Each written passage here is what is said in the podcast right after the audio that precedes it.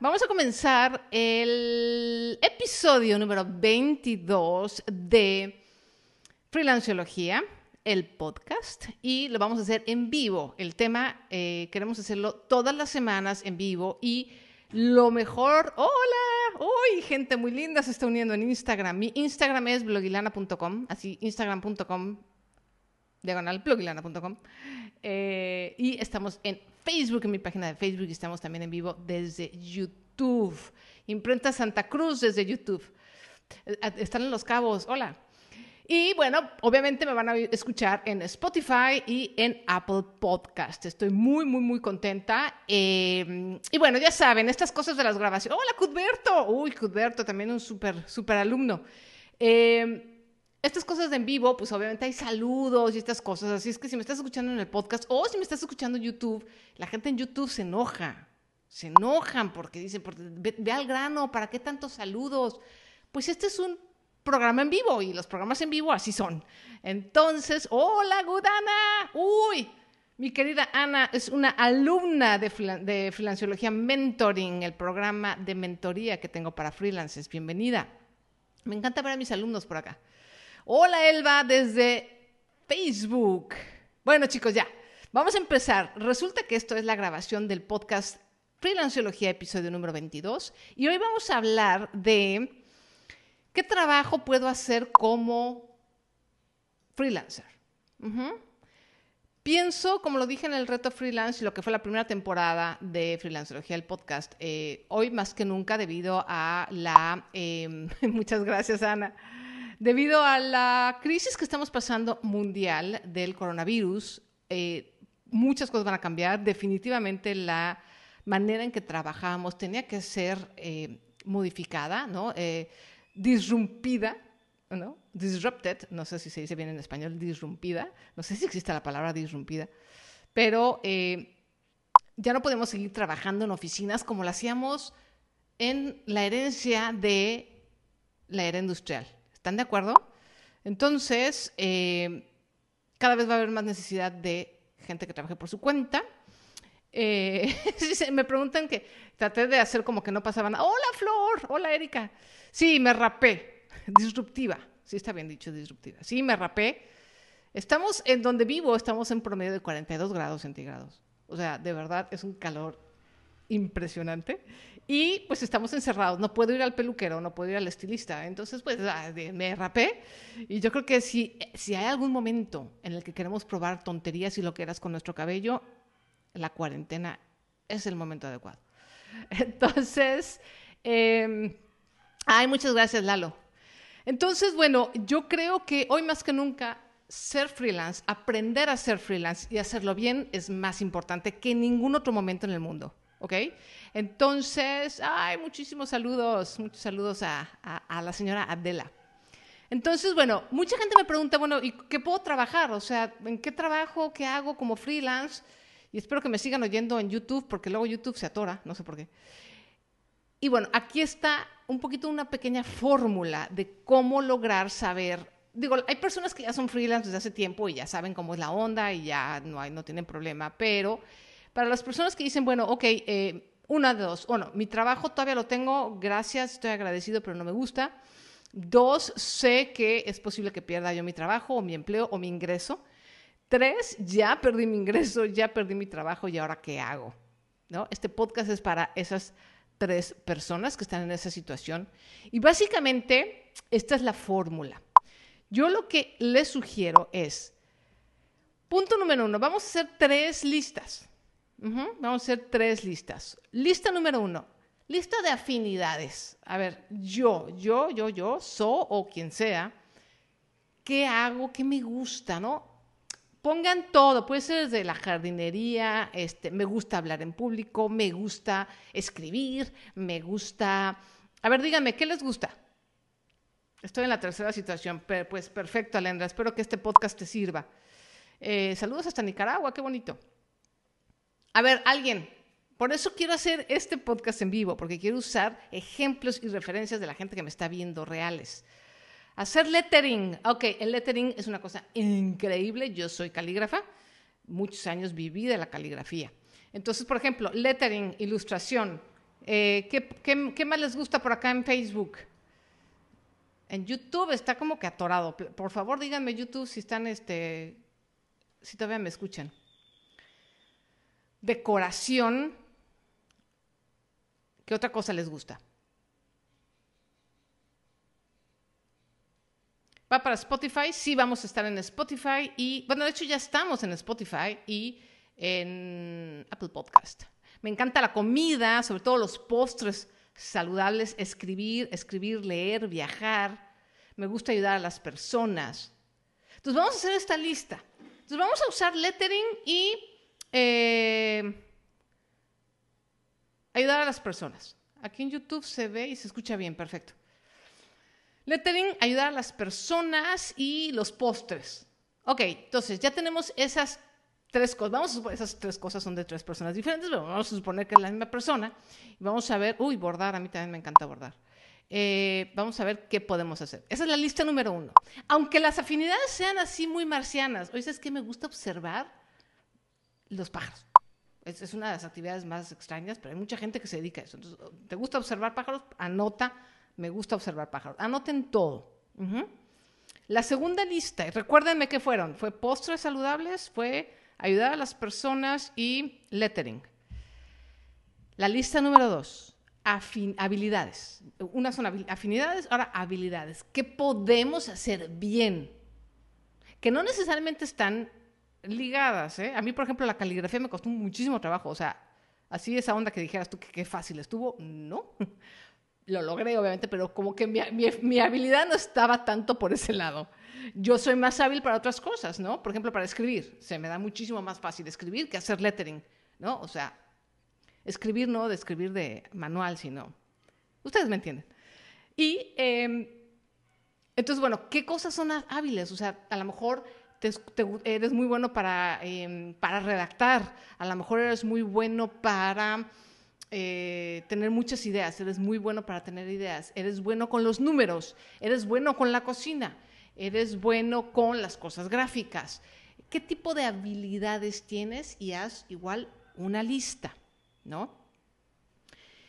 Y la tercera lista, vamos a hacer, digamos, un diagrama de. Lettering es, eh, lettering es esta, eh, es hacer letras, es como dibujar letras es letreros, se ve como caligrafía, pero no es exactamente igual que caligrafía, porque la caligrafía es hacerlo de mano y esto es como dibujo de letras. Así podemos definir el lettering. Eh, y después vamos a hacer un diagrama de Venn. El diagrama de Venn es, ya saben, el de los dos este, circulitos y luego el tercero, ¿no? Y lo que está en medio de esos tres círculos es lo que vamos a hacer como freelancers. Entonces, la tercera lista es la de trabajos. ¿Qué trabajos puedo hacer con las habilidades que tengo y las cosas que me gustan? Y ahí es donde está nuestro futuro o donde podemos empezar a explorar. Entonces, por ejemplo, vamos a tomar el ejemplo del lettering. Vamos a suponer que la persona que le gusta el lettering también le gusta mucho, es muy sociable, por ejemplo, ¿no? Y se le da, tiene como habilidad las relaciones sociales. ¿Qué trabajos podría hacer con esas dos cosas? Podría hacer lettering para restaurantes, puede hacer lettering para, para personas, para fiestas, para eventos, ¿no? De hecho, tengo una, hay una chava que sigo yo en Instagram que hace unos letreros gigantes, así, de nombres de las personas que van a un evento. Eh, digo, ahorita no hay eventos porque estamos en el coronavirus, pero eh, eventualmente eh, seguirán habiendo eventos, seguirán habiendo baby showers, seguirán habiendo bodas, seguirán habiendo cumpleaños, seguirán habiendo eventos eh, profesionales, ¿no? convenciones, etcétera. Entonces, puedes decir, bueno, mis habilidades sociales las puedo usar para hacer conexiones y hacer lettering para eventos sociales. Y es una cosa que sí se necesita, a lo mejor no exactamente en este momento, pero sí es algo que se necesita. Entonces ahí tienes un pequeño diagrama de Venn. Me gusta el lettering, soy una persona muy sociable y doy relaciones muy fácilmente, voy a hacer lettering para eventos sociales. Uh. ¿Sí quedó claro?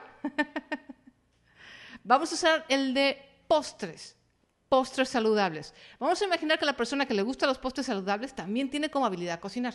¿no? Ojalá las dos cosas se digas, sí cocino bien, sí se me da. Entonces tengo la habilidad de cocinar bien y tengo afinidad por los postres y sobre todo por la onda saludable. ¿Qué puedo hacer? Puedo hacer muchísimas cosas. Uno, le puedo enseñar a las mamás a hacer postres saludables para sus hijos. Puedo hacer, eh, dar clases y dar seminarios a catering, estas empresas que se dedican a eh, dar comida, ¿no? Como negocio, para que aprendan a hacer postres y comida saludable, por ejemplo. la industria del catering puede ser una industria interesante. Y catering no nada más de fiestas, o sea, hay catering de empresas, ¿no? hay eh, compañías que le dan como eh, prestación a sus empleados comida. Yo tenía una conocida que era la chef de la Corte Suprema de Justicia, por ejemplo. Entonces, la Corte Suprema de Justicia tenía su propio comedor y pues ahí te cuento la cantidad de trabajo, ¿no? Que podría haber ahí. Entonces, esa es otra, esta es otra opción. Eh, puedes dar clases en línea de postres saludables. De hecho, tengo una conocida que también hace eso, o sea que hay mercado. Eh, puedes hacer tú mismo los postres y venderlos, ya sea venderlos a empresas, venderlos a eventos eh, o venderlos a casas. ¿Sí me explico? Entonces, la idea eh, ¿Cuál era el otro? Era postres, lettering y ayudar a las personas. Ayudar a las personas es una cosa muy bonita, pero es muy general. Entonces, eh, no se marean aquí con el ventilador, que se, alcanza a ver el ventilador en Instagram. Em, es un poquito más general y entonces tendrías que ver cómo. ¿En YouTube no se escucha? Ah, me dicen aquí que sí se escucha bien. Qué extraño. YouTube siempre tiene algo, algo que le falla. Pero bueno, no sé, posiblemente sea Internet. Em, entonces, si te gusta ayudar, ok, te gusta ayudar a la gente, ahora entonces busquen tus habilidades. Vamos a pensar una habilidad. Eh, eres una persona muy buena para escuchar, por ejemplo. Si eres una persona muy buena para escuchar, es posible que puedas convertirte en coaching y puedas ayudar a la gente a través de tu habilidad para escuchar y enseñarles a procesar a través de preguntas, que eso es lo que se hace con el coaching, a, través de preguntas, eh, a que procesen sus problemas y puedan resolver en un momento dado los, los retos que tengan. Entonces puede ser coach de vida, puede ser coach de negocios, a lo mejor tienes la habilidad de escuchar y tienes la habilidad de ver las cosas y de negocios y eres buena para detectar los... A veces nos pasa eso, ¿no? Que somos buenos para detectar los problemas de otros en los negocios o en la vida y no, a lo mejor no tan buenos para detectar los nuestros. Y entonces puedes convertirte en coach y ese es un freelanceo muy, muy interesante.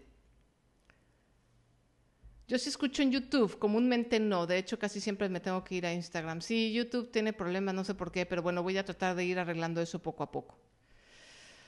Ok, entonces ya vimos cómo usar este diagrama de Venn, o sea, cómo son las tres cosas, eh, mis afinidades, mis habilidades y el trabajo, lo que realmente puede ser, que me pueden pagar por ello.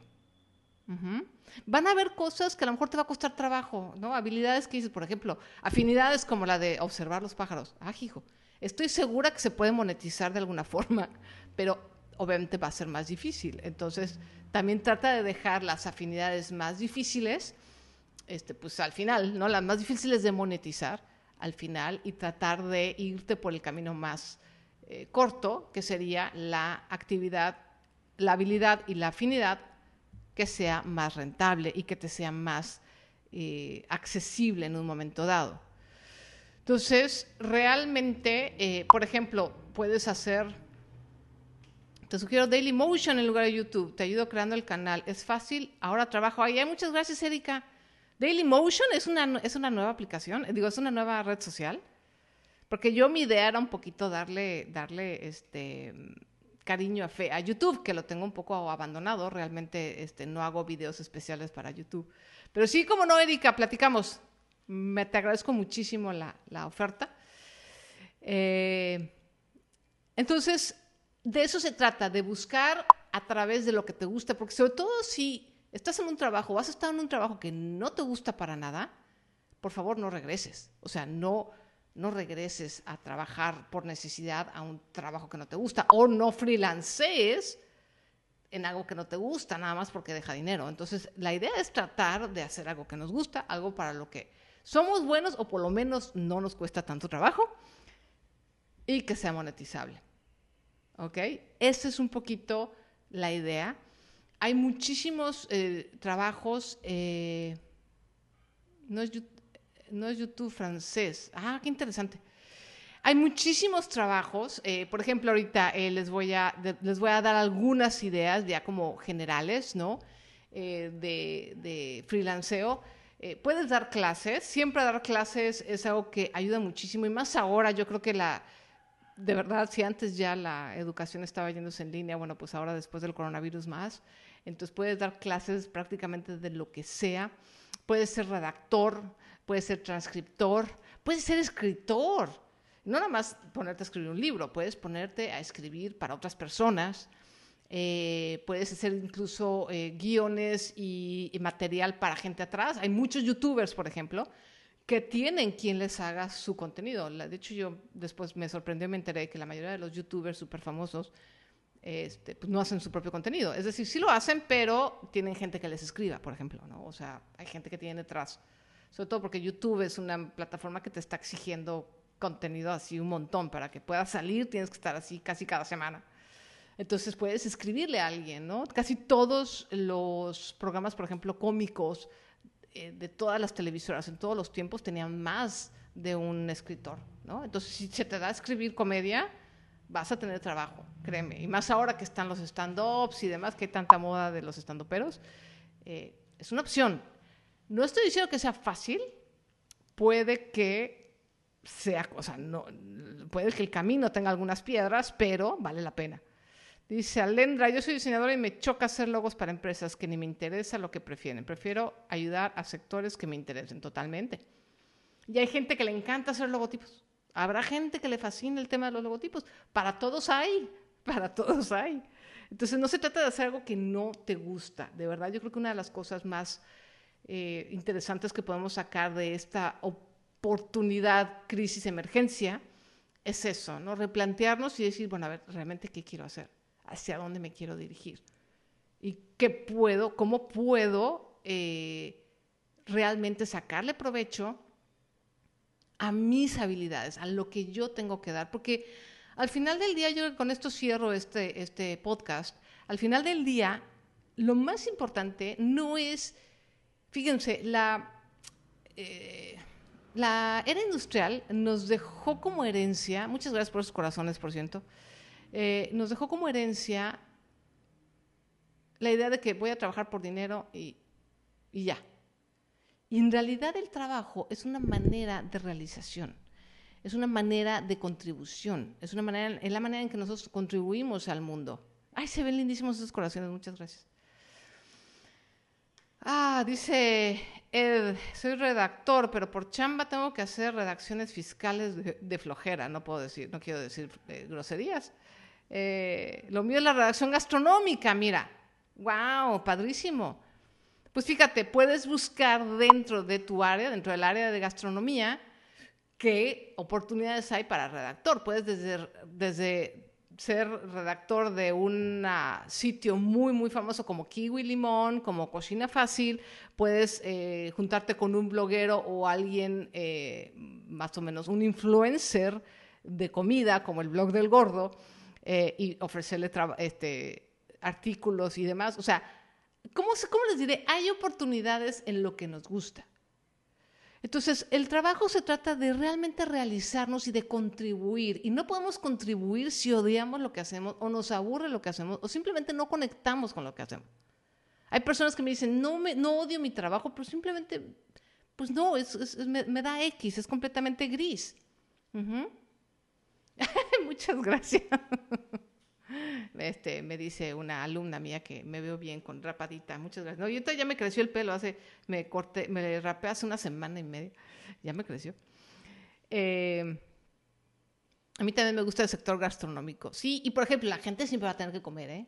Ese tema de la comida es una cosa que siempre, siempre va a haber necesidad de, de comida. Entonces, Se trata de realizarnos y contribuir con nuestras habilidades, con nuestro corazón, con lo mejor que tenemos de nosotros hacia el mundo.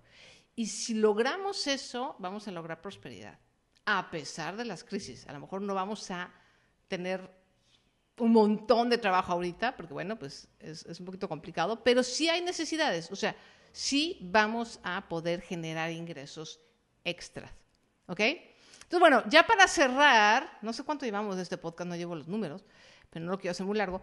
Vamos a una pequeña ronda de preguntas y respuestas. Hola, Antonio. De preguntas y respuestas rápidamente antes de cerrar este podcast y eh, nos vamos, ¿vale? Erika dice, tu libro Apuntes de una abeja freelancera me ayudó muchísimo y me dio mucha claridad siendo freelance. Muchísimas gracias, Erika. Todavía se consigue Apuntes de una abeja freelancera en versión eh, digital. Ya no existe en papel, pero está en versión digital. Eh, ya te extrañaba con el reto de 21 días. Sí, yo también los extrañaba. Ya me estoy poniendo las pilas y e idealmente vamos a estar aquí una vez a la semana grabando el episodio semanal de Freelanceología. Vamos a estar en, YouTube. Próximamente la otra nueva eh, red social que me dijo Erika y obviamente en Facebook. ¿Alguna otra pregunta? ¿Alguna pregunta para cerrar este precioso episodio número 22 de Freelanciología. ¿Cómo compro tu libro de mandalas? Eh, pues creo que ahorita están todas las librerías en, México. Eh, entonces sería cuestión de buscar en las librerías, ¿no? Preguntarles directamente quién lo tiene. Ahorita todavía están librerías. ¿Cómo puedo ser tu alumna? So, ya me di cuenta que necesito un coach. Escríbeme, Alendra. Escríbeme a so.blogilana.com y tengo servicios de asesoría personal, tengo cursos, tengo programas, tengo mentoría y, eh, y bueno, obviamente tengo estos servicios completamente gratuitos. ¿Podrías dar un mensaje que resuma el encuentro de hoy? Claro que sí. Básicamente vamos a hacer para saber em, qué, en qué freelancear, qué trabajo, qué puedo hacer como trabajo independiente. Vamos a usar un diagrama de Venn, que son estos tres circulitos. Entonces, uno, vamos a hacer una lista de cuáles son las cosas que nos gustan, cuáles son nuestras afinidades. El circulito número dos va a ser cuáles son nuestras eh, habilidades, perdón, afinidades y el segundo es habilidades. Lo juntamos y en el tercero vamos a buscar de qué podemos trabajar en ello. ¿Qué trabajos pueden haber que junten nuestra habilidad con nuestra afinidad? De eso se trata y di algunos ejemplos. Ed dice, quiero cobrar por mis servicios, pero luego le piden factura o algo así. ¿Cómo puedo sugerir otros métodos de pago sin verme tan informal? Ah, es una buena pregunta. Eh, pues lo que pasa es que si no tienes factura, sí es, complicado. sí te sugiero que en un momento dado te des de alta. Fíjense que el tema de los impuestos es eh, un tema escabroso y a todos odiamos pagar impuestos, sobre todo en países donde normalmente, históricamente, los políticos se los roban. Pero el problema con no estar dado de alta es que no puedes crecer como freelance. O sea, siempre vas a tener clientes chiquitos y trabajos chiquitos. Entonces, los trabajos grandes, los trabajos, eh, los proyectos importantes y tu crecimiento profesional se ve afectado si no estás dado de alta, tristemente. O sea, igual en un momento dado, mientras estás en el proceso, puedes pedir prestar una factura, pero sí, sí sí te recomiendo que te des de alta. O sea, sí va a tener que suceder. A lo mejor ahorita no es momento porque todo el caos que está pasando, pero, pero sí en cuanto se estabilice el tema y puedas incluso darte de alta e ir a las oficinas de Hacienda, sí te recomiendo que lo hagas. Daily Motion se llama, ay, se me olvida. Muchísimas gracias entonces por haber estado aquí. Eh, esto es Freelanceología, el podcast. Lo estamos haciendo en vivo. Les agradezco muchísimo. Yo soy Sonia Sánchez Square. Eh, no sé si me presenté, creo que no me presenté. Soy Sara Sánchez Square. Eh, soy autora, soy obviamente freelance, soy emprendedora y apasionada del podcast. Entonces, nos vemos en el próximo episodio. Ya estaré diciendo eh, las horas. Todavía estoy viendo qué hora me acomoda. Pero me va a dar gusto estarles avisando con tiempo y tener una sola hora a la semana y un día. Yo creo que el día va a ser el jueves, pero estaré confirmando la hora para que todos los jueves a la misma hora nos reunamos aquí para vernos en vivo. Muchísimas gracias. Voy a despedirme. Tengo que despedirme primero de Facebook.